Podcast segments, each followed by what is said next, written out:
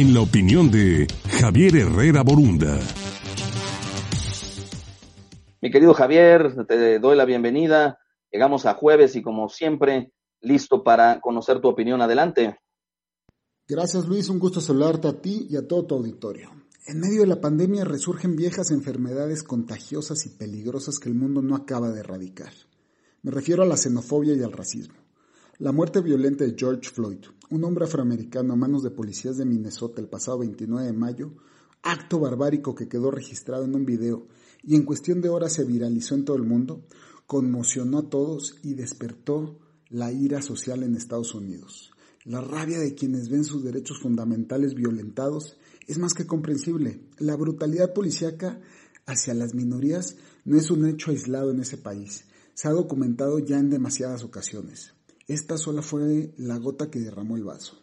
Las protestas han intensificado y claro, empezaron a tomar formas de vandalismo.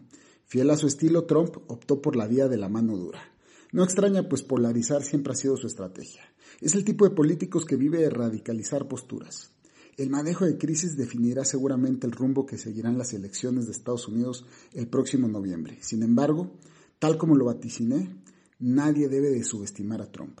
Aunque en estos momentos, según la última encuesta del Post ABC News, lo tiene con una aprobación negativa de 13 puntos contra la favorable, el histórico ha enseñado que su minoría radical suele ser más activa y disciplinada para acudir a las urnas el día de la elección.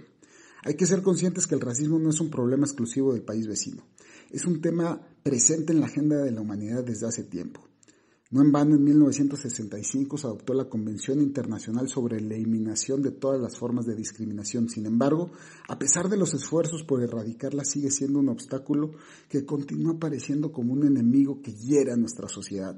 Pero es un arma política que ha resultado eficaz para ganar elecciones. Sociedades divididas difícilmente podrán reconstruirse después de la devastación pandémica, sea por motivos de raza o color, o por temas de pobres contra ricos, polarizar no es la vía.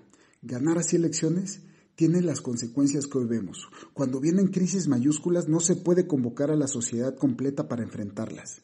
Lejos de eso, se acentúan las diferencias. Martin Luther King lo dijo hace años y hoy desgraciadamente sigue vigente. Hemos aprendido a volar como los pájaros, a nadar como los peces, pero no hemos aprendido el sencillo arte de vivir como hermanos. Soy Javier Herrera, esta fue mi opinión y los dejo con un gran saludo. Gracias. Muchas gracias Javier, como siempre muy oportuna tu opinión. Te escuchamos la próxima semana. Por supuesto que tengas excelente jornada. Cuídate mucho.